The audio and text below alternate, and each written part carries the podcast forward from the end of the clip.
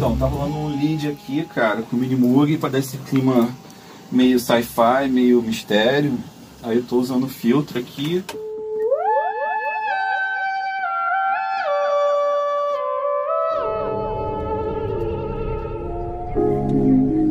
Quando eu visitei o Super Estúdio do meu amigo André Paixão no finalzinho de 2019, eu tive a chance de ver pela primeira vez um Minimog original em funcionamento. Trata-se de um sintetizador super famoso, que de mini não tem nada. Mas para 1974, você poder colocar um aparelho tão poderoso desses no banco de trás do carro e levar ele pro show era o sonho de consumo de muito músico por aí.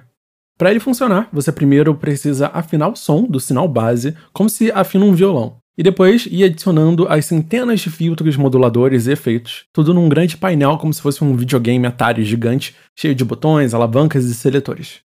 Hoje em dia, a mesma coisa pode ser feita através de plugins e programas de computador, que simulam esse trambolho musical com dois ou três cliques. Mas algo no som preenchido de harmônicos e o fato de girar e apertar todos aqueles botões para ouvir o que acontecia me trouxe uma satisfação e um interesse muito maior pela criação de música e efeitos sonoros.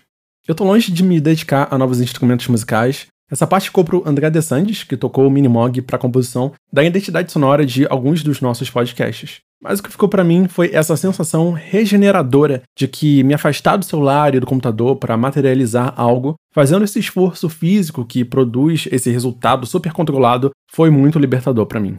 Com a quarentena, eu fui naturalmente tentando incorporar um pouco disso no meu dia a dia, seja nos meus trabalhos ou na forma que eu resolvo os problemas. Então, o Papo Criativo de hoje é sobre como transformar algum dos seus processos digitais de organização, reflexão, produção em processos analógicos e quais os benefícios de você fazer isso.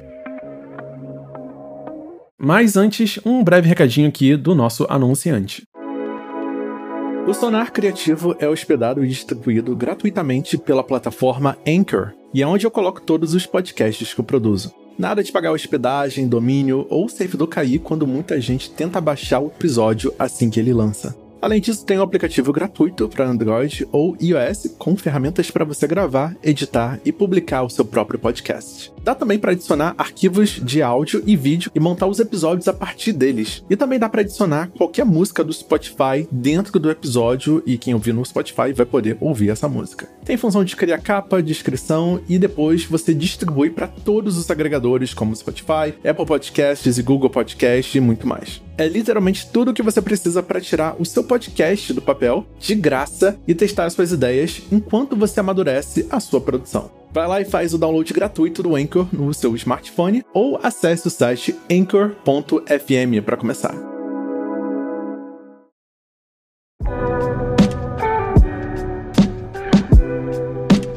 Hoje em dia, o meu quarto é também o meu home office e dois dos elementos mais importantes que tem nele não estão conectados na internet ou mesmo na tomada. O primeiro é um relógio preto de 30 centímetros, aro de aço escovado, frente de vidro, com números e ponteiros brancos bem grandes e grossos. É bem fácil ver a hora nele até no escuro, e vai continuar funcionando por meses com uma única bateria. E diferente dos relógios anteriores que eu comprava no camelô, eu sei que esse pelo menos vai funcionar alguns anos. O relógio continua ali funcionando quando eu estou focado longe do celular, longe do computador ou sem um relógio de pulso. Parece uma coisa boba, mas quando eu comecei a valorizar mais o meu tempo, saber o quanto de dia ou de noite ainda me restava para entregar algum trabalho se tornou algo muito importante. Para procrastinadores profissionais como eu, qualquer coisa que me ajude a criar urgência na cabeça me ajuda também a levantar e me colocar em movimento.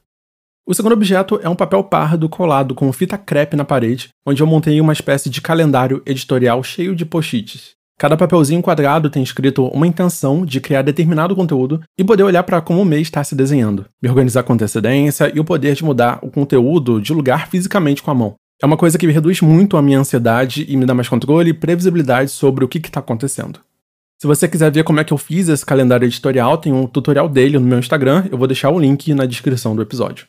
Fazer esse calendário de post-it era algo frequente em 2019. Eu criava um desses por mês e teve mês que eu cheguei a fazer sozinho 20 vídeos para o meu canal do YouTube, só otimizando meus processos com a ajuda dessa ferramenta. Eu poderia ter usado ferramentas digitais como o calendário do Google, do Trello, tornar tudo acessível online em diferentes dispositivos, cheio de alertas, links, etc. Mas a verdade é que esse calendário na parede, ele vai continuar lá quando eu acordar, olhar para o lado, acabar a luz, surgir ideias de conteúdo novo para fazer e literalmente todos os outros momentos. Está sempre ligado e disponível como um lembrete constante. Mais do que isso, é uma extensão da minha cabeça onde eu guardei e organizei dezenas de ideias, que eu não preciso ficar lembrando mais o tempo todo, só mesmo quando eu olho para ele.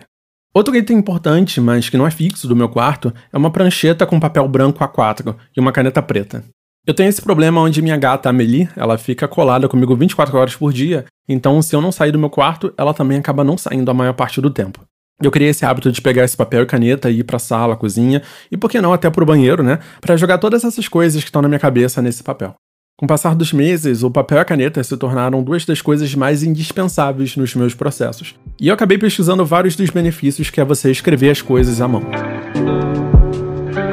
Primeiro, o ato físico de escrever manualmente qualquer coisa ajuda na hora de aprender algo. Segundo o site Lifehacker, a escrita ativa o sistema ativador reticular, que funciona como um filtro para as coisas mais importantes que o seu cérebro precisa focar. E no caso, o ato físico de escrever torna aquilo uma prioridade.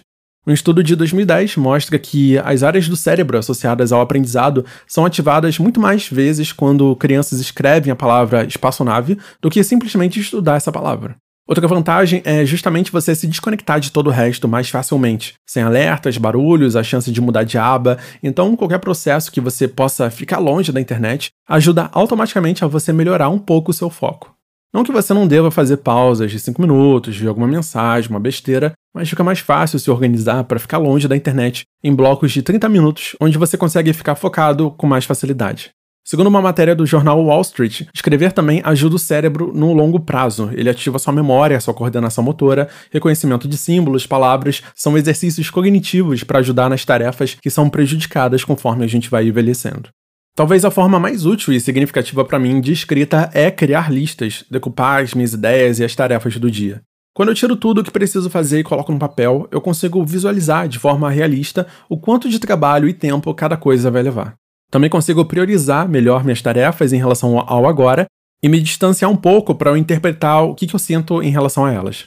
O pesquisador e doutor Jordan Peterson comentou para a revista Forbes que escrever fisicamente, né, anotar com a mão as tarefas, ajuda a gente a identificar o significado e propósito das nossas ações, o que leva a tomar decisões melhores e traz mais sensações positivas porque está associando ao nosso movimento de irmos atrás dos objetivos mais importantes. E por último, escrever ajuda muito a reduzir a ansiedade e o estresse. Eu, por exemplo, eu jogo todas as coisas no papel e vou fazendo um mapa mental, decupando as etapas, riscando, sublinhando, desenhando, e assim eu faço uma facilitação visual para interpretar essas informações e os meus sentimentos em relação a elas. É uma espécie de meditação, se você quiser colocar assim. Eu, por exemplo, eu também intercalo com pausas para contestar as coisas que eu estou escrevendo. É uma forma da gente tentar encontrar outros pontos de vista para tentar ver novas soluções para o mesmo problema. E você não precisa começar amanhã a escrever carta à mão e enviar para seus amigos em quarentena, comprar um disco de vinil para ouvir tudo analógico, mas eu tenho certeza que se você criar um hábito de selecionar alguns horários, né, para você ir até a cozinha, pegar um chá, uma hora ou duas desconectado para focar em coisas, em processos, transformar um pedacinho desse seu processo criativo, seja escrevendo, desenhando, tocando algum instrumento, etc., é uma forma de você aliviar a ansiedade e o estresse. Eu reservo ao menos uma hora por dia para focar na escrita com papel e caneta, né? Eu componho no violão às vezes, ou pegar a câmera fotográfica e testar alguns enquadramentos novos na casa. Existem coisas que fazem muito mais sentido ficar no mundo digital, acessível em qualquer dispositivo, fácil de pesquisar e acessar, mas para o que pode ser adaptado para o analógico, essa sensação física de você materializar suas ideias, eu acho muito mais prazerosa. Tenta colocar a mão na massa e ver se funciona para você. Eu também acho que trabalhar no digital, onde as possibilidades são infinitas, é meio assustador às vezes, né? Você fica é, muito aberto às possibilidades. Diferente das limitações do papel e caneta que a gente tem, porque eu sinto que as limitações ajudam a gente a ser mais criativo, seja a limitação do que, que tem disponível, ou do tempo, ou dos nossos objetivos, né? Mas isso vai ser um papo para outro episódio. Se você curtiu o Sonar Criativo, envie esse episódio para algum amigo seu que pode aproveitar essas dicas. Segue a gente também lá no Spotify para ser avisado quando saem os próximos episódios. E se você tem outras dicas de como a gente pode transformar nossos processos criativos em um pouco mais analógico e dar uma quebra aí na nossa rotina, fala comigo lá no Instagram ou Twitter, nandotcom. Eu também quero ouvir algumas sugestões de temas para a gente abordar aqui no Sonar Criativo. As músicas usadas no programa são do Caio Viana e você pode conhecer mais do trabalho dele indo no canal do YouTube. Eu vou deixar o link na descrição. Até o próximo episódio.